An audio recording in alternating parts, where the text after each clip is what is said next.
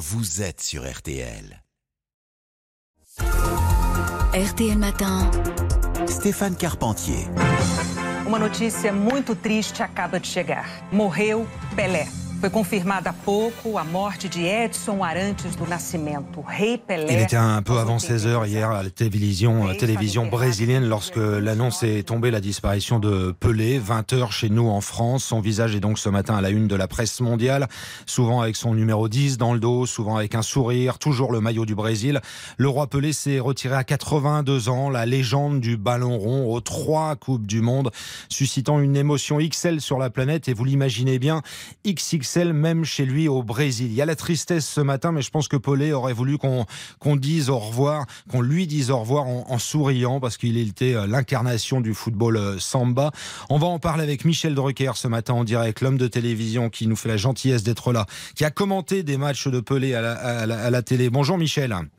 Bonjour Stéphane. Merci de nous rejoindre. Louis Fernandez, l'ancien bleu aussi, est, est connecté ce matin. Bonjour Louis, merci d'être là. Et bonjour. Et Vincent Duluc nous rejoint à la plume du journal L'équipe qui est en direct. Bonjour Vincent. Bonjour à tous. Euh, Vincent Duluc, je commence avec vous. Euh, il était le jeu, Pelé. Voilà ce qu'on entend depuis hier soir. C'était vraiment ça l'incarnation oui, c'était l'incarnation du jeu, mais c'est aussi l'homme qui a fait, qui a fait, euh, qui a transformé le foot. Il l'a transformé esthétiquement parce que c'était, un joueur comme on a, comme on n'a jamais vu. Il l'a transformé au niveau populaire parce qu'il y arrivait finalement en même temps que la télé. Il y arrivait dans le salon euh, au tout début des années 70 pour les, premières coupes du monde que, Michel Drucker commentait effectivement. Il a transformé le jeu parce qu'il a été une marque et qu'il, a, marqué les esprits et aussi parce qu'il a été le, premier et le seul qui a gagné trois coupes du monde. Michel Drucker, justement, trois Coupes du Monde. La, celle que vous commentiez, c'était 70, si je me trompe pas, hein, à la télévision, Oui, ces matchs-là, Michel.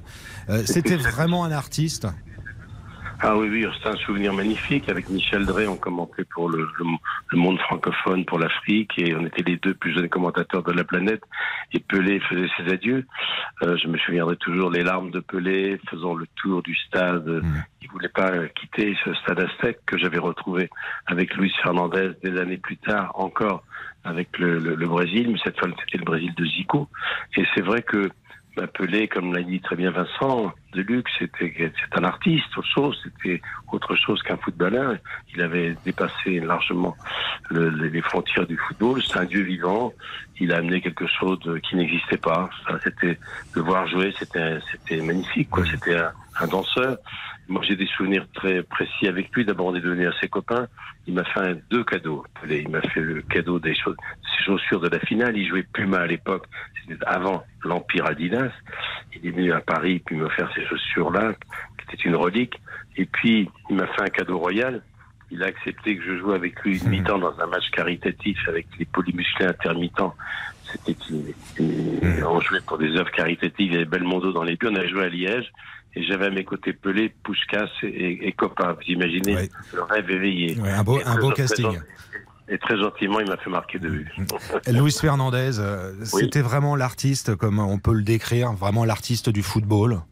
Ah, c'était euh, c'était le génie, c'était quelqu'un qui était euh, en, le, en le voyant. Moi, j'ai commencé à, à cette Coupe du Monde dans 70 avec euh, mes 10 ans, en le regardant, l'observant, en le voyant dans un dans une équipe du Brésil, cette équipe de cette génération avec Tostao, Rivellino, avec euh, Gerson. C'est là que j'ai commencé à le découvrir, que j'ai commencé à, prendre du plaisir à le voir, le, à l'observer, à avoir cette facilité. euh, dans le jeu avec ses, coéquipiers, à celui qui marque des différences. Les différences, il les marquait euh, avec cette qualité qu'il avait en lui. Voilà, c'était quelqu'un qu'on qu'on pouvait pas ne pas euh, ne pas aimer en, en le voyant jouer. Puis voilà, on a pris du plaisir tout au long des années. Après, je l'ai suivi, je l'ai- je l'ai accompagné jusqu'à je l'ai regardé même pour euh, son millième but. Euh, Je me rappellerai toujours de cette de cette soirée. Il y avait tellement de monde sur le terrain, dans le stade, pour voir son millième. Et puis après, il y a eu ce cette Coupe du Monde où il était champion. Voilà, c'est, il vous marque. Moi, il m'a marqué euh, dès mes 10 ans. Il m'a, il m'a donné envie d'aller descendre en bas de la maison et de jouer avec mes copains au football. Ah, on imagine, elle est belle cette phrase, euh, Luis Fernandez.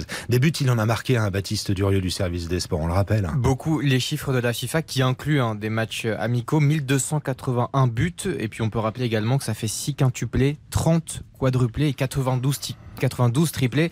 Joueur esthétique, mais machine de guerre et, très grand finisseur également. Il y a un but qu'il n'a pas marqué, Vincent Duluc. On a tous vu depuis hier soir la vidéo. On l'a revu. C'est cette fameuse feinte. Alors, je sais plus contre qui c'est. C'est l'Uruguay, non C'est ça Vous me confirmez ou pas?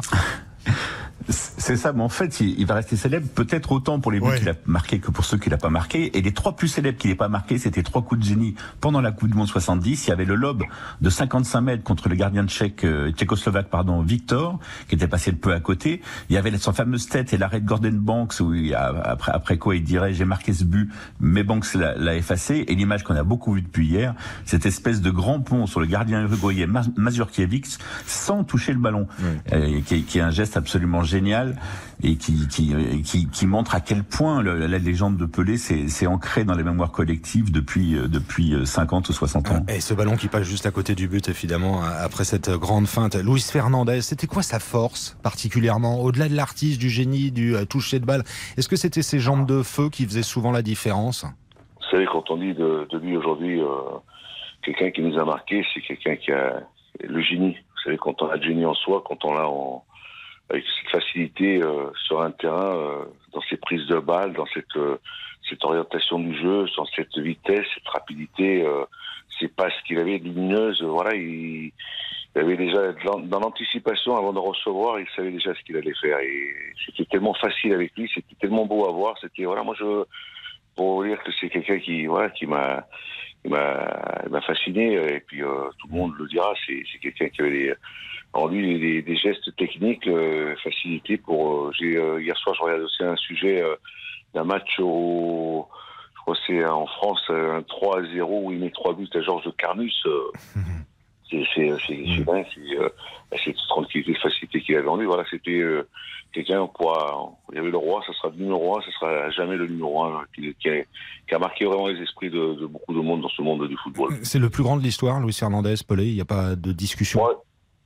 Je dirais oui, c'est numéro un. Et même s'il y aura derrière, après, il y aura Maradona, il y aura euh, Avec lequel j'ai eu l'occasion de jouer, mmh. ou Zidane, ou, euh, ou Johan Cruyff, tous ces, joueurs, ces grands joueurs. Hein, moi, de, pour ça que, mais lui, pour moi, ce sera du numéro un, parce que c'est lui qui, euh, qui marquait les différences, celui qui, euh, il a, il a porté ce Brésil. J'ai toujours été fan du Brésil, j'ai toujours été fan de cette équipe du Brésil. Il m'a donné plaisir à voir jouer. Puis voilà, je, m'a marqué. Voilà. Michel Drucker, c'était euh, évidemment, comme le dit euh, Luis Fernandez, sans doute le plus grand joueur de football de l'histoire. Est-ce que c'était pas tout simplement le plus grand sportif de l'histoire? Oui, c'était quelqu'un de formidable dans la vie, d'ailleurs, un bel exemple. C'était une belle personne, peut-être. Mais moi, je me souviens dans les vestiaires, j'avais la chance d'aller de temps en temps dans les vestiaires pendant cette Coupe du Monde de 1970. Il fallait voir quand il mettait ses bandelettes autour de ses malléoles, autour de ses chevilles, et quand il enlevait ses chaussures et ses protèges tibia euh, deux heures après, il prenait beaucoup de coups. Hein. Il était l'homme à abattre. Hein. Euh, qu'est-ce qu'il a pris comme coup hmm. Ses pieds, ils étaient un peu boursouflés. Euh, il a fait tellement de matchs. Euh, moi, j'ai découvert comme téléspectateur, j'avais 16 ans, il jouait déjà en 58. il avait 17 ans. Et c'est vrai que mais il, savait, il n'était pas très grand par la taille, hein, pas plus d'un mètre 72, 73. Il n'est pas grand, mais il avait une impulsion, il marquait les buts de la tête. quand il recevait des centres de Tostan, de Rivellino de Gerson, la grande équipe qui a battu l'Italie 4-1 au Stade Aztec, euh, il sautait aussi haut que, que mmh. qui mesurait 1m90, qui était le libéraux de l'équipe d'Italie.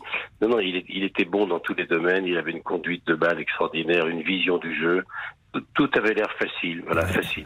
agaçant presque. Euh, Vincent Duluc, ça a été la, première, star, première star du football. D'ailleurs, il a fait basculer ce sport euh, planétaire, le plus populaire en tout cas, dans la modernité tout simplement. Hein. Oui, parce que la Coupe du Monde 70 qu'il a, qu'il a, qu'il a consacrée a été finalement la première en, en modovision, la première à rentrer vraiment partout, et, il a à la fois assis la mythologie de la Coupe du Monde, assis la mythologie du Brésil, et puis consacré sa, sa, propre mythologie. Et vous posiez la question de sa place parmi les grands du sport. Effectivement, mm. euh, il y a Pelé, il y a Mohamed Ali, ils sont quelques-uns, ils tiennent sur, sur, les doigts d'une main.